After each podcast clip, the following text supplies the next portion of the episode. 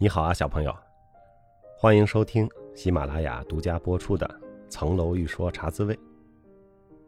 今天正好是教师节了，我已经向我的老师们发去了节日的祝贺。如果你还能联系到你熟悉的老师，也请不要忘了今天和老师说一声节日快乐。我也要祝贺收听本节目的教师小朋友节日快乐。教书育人的工作很崇高。也很辛苦，许多年轻老师其实自己也刚刚离开校园不久。所谓自己还是个宝宝呢，一边要为人师表，一边还要自己去学着进入社会，这也是很大的挑战。现在我们的教育管理的思路和体制正在经历着一场转型，它也必然产生了一些未来的不确定性。对年轻人来说呢，可能也会有些迷茫。投身教育呢，是方方面面的人士，也不仅仅是教师，大家也都在观察和思考，未来教育应该怎么做。个人有个人的课题，时代有时代的颜色，在前进的路上，也希望教师小朋友坚定信念，相信教育是根本的事业，小到个人，大到国家民族，都需要好老师，这是万事不易的硬道理。上周我们插叙了一段世界杯，世界杯看似跟留学没关系，但对我来说呢，其实是一次预演和准备。比如在这个过程中，我意识到了信用卡的重要，我又增加了一些独自在国外旅行的经验。我的世界杯还有很多的趣事儿，以后的茶滋味我们会再聊到。先转回来继续说留学。上周也请有留学问题的小朋友留言，本周呢要集中回答一下。我们现在就来看看小朋友的问题。爱吃冰粉的糍粑说：“我大四准备考研，考不上就去留学，但是费用是个问题，不想给家里有太大的负担，问我是不是可以勤工俭学。”美艳 Gloria 说：“我也准备考研，留学是我的退路。”但是考研成绩是二月出来，当年去留学呢来不及，可能 gap 一年，那我干点什么呢？我觉得，如果你决定考研，就努力考，别想太多。如果留学只是你的备胎，那你现在就操心备胎的气不足，有点早。勤工俭学，我觉得可以解决一部分生活费的问题，但是留学嘛，学费是大头。还有刚刚到达之后啊，你总得花一段时间找到你可以勤工俭学的机会。那这段时间的生活费，都得先准备出来。如果财务上有压力，可以先工作两三年，攒点钱，有点积蓄，然后家里再凑凑。工作两三年再去，可能自己更清楚自己想学什么。如果必须 gap 一年呢，我建议去工作，最好是找一个正式的工作，找不到正式的实习也行。积累实践经验也是非常的重要的，最好不要在家晃悠。暴富问：想留学，不想学原来的专业，又不知道学什么，怎么办？不知道学什么，你就学哲学。哲学是一切智慧的本源，而且不用担心学了用不上的问题。哲学是唯一一个不怕学了用不上的专业，因为本来就用不上。一直优雅的刺猬问：“工作三年了，一直想留学，但是资金不够，英语一般，怎么实现留学梦呢？”英语一般好解决啊，大部分人英语都可以叫一般。出国前努力刷刷题，刷一个尽可能的高分，这样有利于申请学校。出国之后呢，努力跟当地人多接触。我有一个朋友哈，他大一就去德国了。到了那儿呢，就在面包店打工啊，就是想多接触、多锻炼。他其实那会儿日常的德语还没练出来呢。而在德语里吧，每种面包都有个特别的名字哈，全是生词，一下就懵了。但就是这么不怕困难的练，才能进步。这同学现在一直在德国生活啊，有儿有女，非常幸福。资金不够，那就只能努力攒钱。我是不赞成借钱去留学。如果说借自己父母的，父母也愿意借，那还行。别人的亲戚朋友的，我觉得就算了，因为这个纯算经济账的投资回报啊，也不见得能赚回来。呃，就是说你出国之前挣多少钱，然后出国留了个学，回来换了个工作，就多挣多少钱，然后能比较快的把这留学的钱赚回来，我看也未必。律政小神仙问：“请您从过来人的角度看，在国内读研和出国比起来，各有什么优势劣势？”这个问题，我上个星期就刚刚在我的办公室里回答过。有一位正在念本科，然后实习即将结束的同学问了我同样的问题。我非常明确的跟他说啊，如果你出国的费用不是问题，我肯定推荐出国。别的专业我不懂，就说法律。第一，时间短，英美老流氓一年，国内研究生两年或者三年。如果你最后还是到律师事务所从事律师工作，那么谁早开始谁就级别高啊。有人说一年学不到什么，的确是学不到什么，但是我也怀疑那两三年的研究生就学得到什么吗？还有啊，想出国基本是可以预计什么时候去就能去的啊，即便现在是有疫情啊，很多同学也是出去了。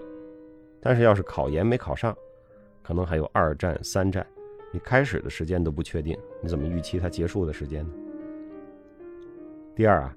就是申请一个国外稍好的大学，比在国内大家一起卷九八五二幺幺要相对容易。第三呢，就是留学能带给人眼界和阅历的增长，这也是一种难得的自我学习和提高的机会。我上周就跟那个实习结束的同学讲，如果家里支持你出国，那你现在应该干的就是好好考一个外语成绩，着手准备出国。同时也找着工作，这两件事不矛盾。到时候你是看留学的机会好，还是工作的机会好？战略上可以放弃考研，因为那个太占时间和精力。没考上的话，再回头准备出国或者找工作，时间上都会比较被动。以上呢，就是我关起门来在办公室里说的原话，供律政小神仙和其他小花园的小朋友参考。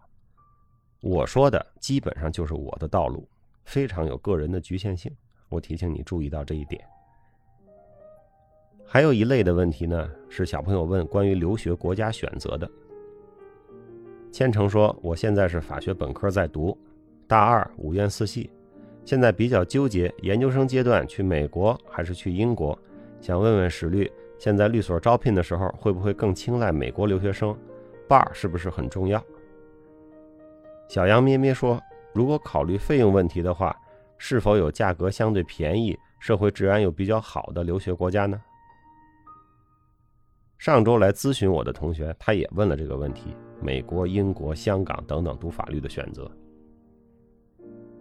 对于学法律的同学来说呢，国家的选择第一应该是美国，一个是美国学校多，选择比较多，学完了呢还可以考办啊，就是考美国的律师资格，好像是。纽约州和加州的律师资格可以给学老流氓的外国留学生考。美国最好的法学院有那么十四所，是吧？叫 T 十四，听说很厉害。谁是 T 十四，它都是很明确的。但是 T 十四之后的，就不是那么清楚了。有时候我会面试，看到一个不太熟悉的学校，我就问这同学：“我说你这学校怎么样呢？我不是特别了解。”有些同学就会说：“这学校啊，排在十五到二十五之间。”这个区间呢，就是一个不太明确的区域。我猜，能排进前四十的学校都可以这么说吧。当然，观察一个同学怎么回答这类问题，也是了解这个人的某种角度。美国除了老流氓，还可以读 JD，是吧？JD 是三年，花的钱要贵很多，但是留在美国的机会，或者进入国际所回国，或者到香港的工作，这样的机会也相对大一些。国家上第二选应该是英国哈，英国有所谓的 G 五，但是帝国理工应该是没有法律系的，其实也就是四家头部的法学院。英国我觉得所谓好的应该是也有十家左右哈。英国是没法直接考霸的，进入英国所还要做两年的实习律师，然后考过律师考试才能转正做正式的律师。我听说英国也有一种考试，就是让。